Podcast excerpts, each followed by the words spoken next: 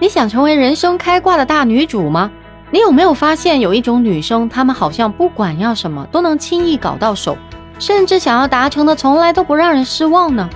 如果背景普通的你也想成为这样的人，那么今天这条音频一定要认真听完了。你好，我是爱分享、懂情感、洒脱率性的情感分析师，欢迎收听木子的《只懂女人心》女性心灵成长情感话题节目。每天早上八点，我都会准时更新专辑内容，记得动下您的小指头，点点订阅哦。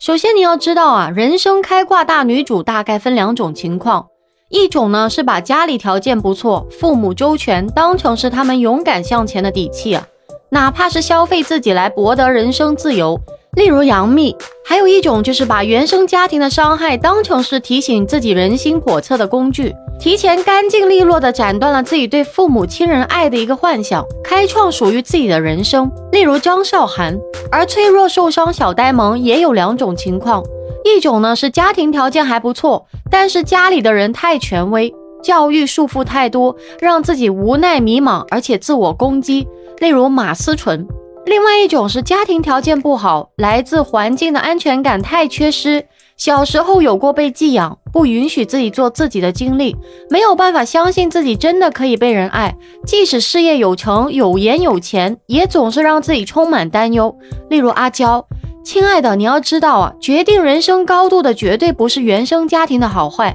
而是你看待原生家庭好坏的方式。如果反观一个人，他竭力想成为谁，又或者竭力绝不成为谁，那么那个谁就会影响着人的是非观和互动模式。比如说，在小时候啊，如果你总是被批评、被否定，那么当你遇到了一个伴侣，你会习惯性的去挑剔他。当你给他提出他根本无法完全做到的要求，比如说信息要秒回，也就是说必须马上要放下手里的工作来陪你。他一旦没有做到，你早年被父母批评否定的那些创伤体验就会立刻被激活了。表面上看，不过就是一些没回你的微信啊，这种小事儿，其实就让你气急败坏啊，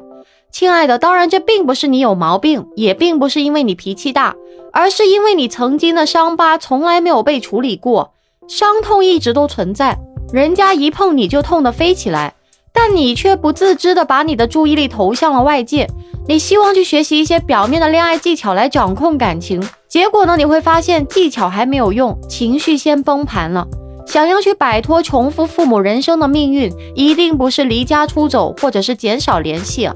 那么讲到这里呢，给你分享一个故事吧。曾经有一个很渴望恋爱的女孩，每次当她的感情走得更深入的时候，她就会突然抑郁，然后住院。从精神分析的角度来判断呢，她是看到妈妈的婚姻非常不幸福，所以她害怕婚姻，害怕自己成为妈妈，抑郁成了她的自我保护，帮她去推开了婚姻。可是如果她不能先接受成为妈妈，她就永远没法过上超越妈妈的人生啊，他就永远会徘徊在不如妈妈的生活里。所以呢，亲爱的，我们生命轴的发展一定是要先接纳成为父母，才能够超越父母，最终成为自己啊。今天的内容就聊到这里，感谢您的收听，您的订阅是我持续创作的最大动力。如果您有任何的想法，欢迎在下面评论区给我留言互动。木子每天都会在喜马拉雅直播间跟大家不见不散哦，记得关注我，下期节目再见。